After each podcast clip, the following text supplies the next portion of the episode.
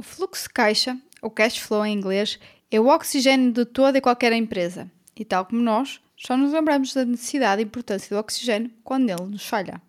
Na empresa, passa-se o mesmo. Neste episódio, vou falar sobre fluxo de caixa, a importância do mesmo, demonstração de fluxo de caixa e 5 formas de o aumentarmos.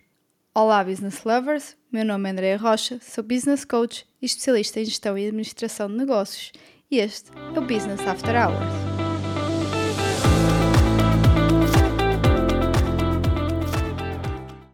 Hello, hello, como está tudo por aí, business lovers? Espero que sem problemas de fluxo de caixa e que este episódio seja apenas para não te esqueceres do quão importante para a sobrevivência e prosperidade do teu negócio o fluxo de caixa é.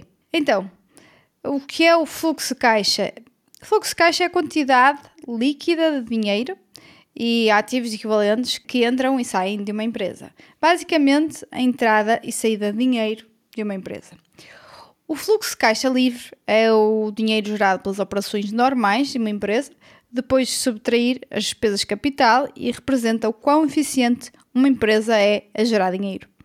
A capacidade de uma empresa criar valor para os seus acionistas é fundamentalmente determinada por essa mesma capacidade de gerar fluxos de caixa positivos. E onde é que eu analiso o fluxo de caixa? Na demonstração do fluxo de caixa. A demonstração de fluxo de caixa, ou Cash Flow Statement, é um relatório financeiro que representa as fontes de dinheiro e onde este é usado ao longo do tempo. O relatório de fluxo de caixa é, a parte do balanço patrimonial e declaração de rendimentos, um dos relatórios financeiros mais importantes divulgados por uma empresa e permite aos investidores, gestores e analistas determinar o quão bem uma empresa consegue gerar dinheiro para pagar as suas dívidas e gerir as despesas operacionais. O primeiro item a notar no relatório de fluxo caixa ou no cash, no cash flow statement é o aumento e decréscimo líquido do dinheiro e equivalentes, o cash and cash equivalent, se estivermos a falar em inglês, que representa a mudança geral do dinheiro na empresa e ativos que podem ser imediatamente convertidos em dinheiro ao longo de um certo período de tempo. De notar que este fluxo caixa nem sempre demonstra todas as despesas de uma empresa, pois uma empresa acumula despesas ao longo do tempo que não são pagas no imediato. Além disso, não demonstra todas as vendas, pois também uh, não as recebemos todas no imediato.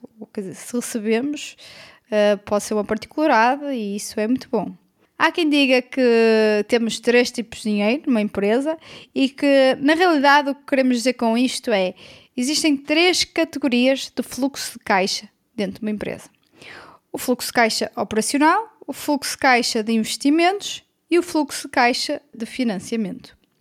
Então, o primeiro, o fluxo de caixa operacional, refere-se ao dinheiro que é recebido ou gasto como resultado das atividades comerciais de uma empresa. Por exemplo, venda de produtos e pagamento de salários a fornecedores. Uh, salários e pagamentos a fornecedores, queria dizer. Este é o único fluxo de caixa que nos diz o quão uma empresa é saudável em termos financeiros. É aqui que vemos se a empresa está realmente a produzir dinheiro. Depois temos então o fluxo de caixa de investimento, uh, representa dinheiro recebido ou gasto através de atividades de investimento vendas de ativos que não são os produtos ou serviços que nós comercializamos. Por exemplo, se eu sou uma empresa produtora de papel e vendo parte da minha frota de caminhões, ou seja, o meu negócio não é vender uh, caminhões, uh, não, isso é uma, uma atividade, uh, um, isso vai entrar nos fluxos de caixa de investimento. Não, não estamos a falar de um fluxo de caixa operacional. Ou, por exemplo, se eu vendo um imóvel da empresa e o negócio da empresa não é vender imóveis, não estamos a falar de fluxo de caixa operacional, mas de fluxo de caixa de investimento.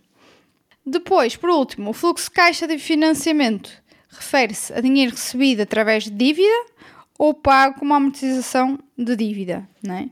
Um exemplo é também uma empresa emitir ações, pagar a dívida ou recomprar ações. Não foi dinheiro que foi gerado pela empresa, mas que sim foi lá colocado ou retirado. Uh, é também um caso do investimento de capital inicial, por exemplo, dos sócios. Existe também a distinção entre fluxo de caixa livre alavancado e desalavancado.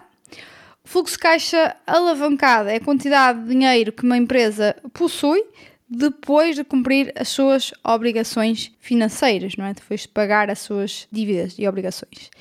E o fluxo de caixa livre, desalavancado, é o dinheiro que a empresa tem antes de pagar as suas obrigações financeiras.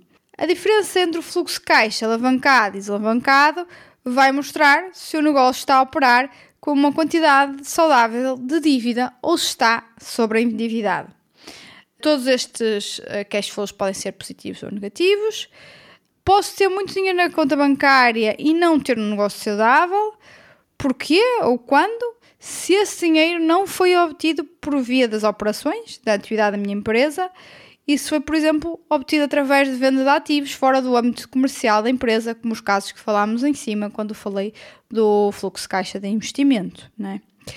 Então, fluxos de caixa positivos indicam que os ativos líquidos de uma empresa estão a aumentar, permitindo pagar obrigações, reinvestir no negócio, pagar dividendos aos acionistas e despesas, assim como permitir uma almofada financeira, as reservas.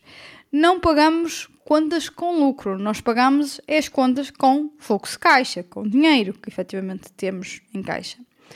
Então, chegamos agora à parte mais importante, não é? Que é cinco formas de aumentar o fluxo de caixa. Então, existem duas que são as mais gerais, as mais intuitivas e que toda a gente à partida pensa, em que um é aumentar as vendas, não é? Aumentar o número de transações comerciais com cada cliente, aumentar o preço do produto, aumentar o número de clientes, tudo isto faz aumentar as vendas e que, consequentemente, vai afetar positivamente o fluxo de caixa. Depois, a outra também é diminuir custos, ir atrás da poupança escondida, fazer uma análise das grandes despesas, ver aquilo que é possível eliminar ou renegociar ou minimizar, por exemplo, a ver através de, de, outros fornecedores para, para o mesmo bem ou serviço. E tal como eu disse, estas normalmente são aquelas de mais fácil intuição e as primeiras em que nós vamos atuar. Mas existe aquelas ações em que têm também um grande poder, muitas vezes até maior poder aqui no, no crescimento do fluxo de caixa. E a terceira que eu vou falar é aumentar o prazo de pagamento a fornecedores. E calma, isto não se trata de furar ou passar um prazo de pagamento. Não é nada disso. É simplesmente estar acordado que nós vamos, nós podemos pagar uh, no imediato, a 30 dias, a 60, a 90. E o que eu estou a dizer é acordar, ok? Uh, o fornecedor tem que saber isto, é o nosso prestador de serviços, e tentar fazer uh, com que esse tempo seja o mais à frente possível. Haver negociação para esse prazo.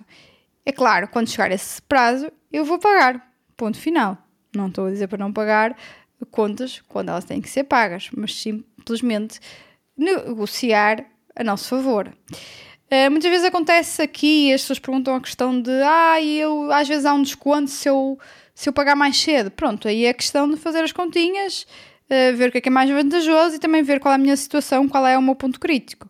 Uh, se, se, para mim é melhor eu uh, pagar já e obter esse desconto, ou pago mais à frente sem um desconto, não é? Só analisando caso a caso e também fazendo as contas. Depois, a quarta ação aqui é receber dos clientes o mais rápido possível, não é? Para isso, através de negociação, é óbvio, também através de incentivos, uh, da mesma forma como nós falamos com os fornecedores.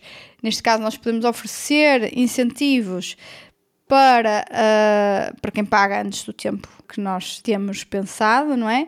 E assim até criamos uma relação win-win para ambos os lados, não é? O cliente fica feliz porque paga menos, nós ficamos felizes porque recebemos antes daquilo que estávamos à espera inicialmente o que é, que é muito bom. Depois, tem aqui também considerar o leasing em vez de comprar. Embora fique mais caro, é verdade, é o que toda a gente vai dizer, mas pode-nos resolver aqui um problema de fluxo de caixa, ok? E, e isto, efetivamente, em alguns casos, pode efetivamente ser a melhor escolha. Depois, na realidade, eu já estou aqui a dar uma sexta, que é ser mais eficiente na gestão de estoques e reduzi-los ao mínimo. E isto acho extremamente importante, não é? Eu não fosse uh, eu da área de produção. Então, utilizar a gestão Lean para melhoria do planeamento de produção e minimização dos estoques, que é dinheiro que está lá parado e que por muitas, muitas vezes, além de ser dinheiro que está lá parado e que não conseguimos converter em dinheiro de forma fácil, leva até a desperdício, não é? Quando a nossa matéria-prima tem, por exemplo, um prazo de validade ou se deteriora de alguma forma com determinadas condições. E pronto, e assim chegamos ao final de mais um episódio de Business After Hours. Hoje a falar de um assunto que eu gosto muito: fluxo, fluxo de caixa, finanças e dinheiro. Oh, oh. E espero que vos tenha sido útil. Obrigada mais uma vez por estarem a ouvir. Espero ter-vos aqui no próximo episódio. Entretanto, ao próximo, até ao próximo episódio, vejam as novidades nas minhas redes sociais, LinkedIn e Instagram, Andreia Castro Rocha. Os links estão disponíveis na descrição. Aguardo as vossas mensagens e comentários por lá. Deixem até sugestões de temas que gostariam de ver abordados aqui no podcast. Classifiquem este podcast, pois, acreditem ou não, isso vai ajudar a que mais pessoas o conheçam e o ouçam e possa ser útil também para elas. Muito obrigada mais uma vez até ao próximo episódio.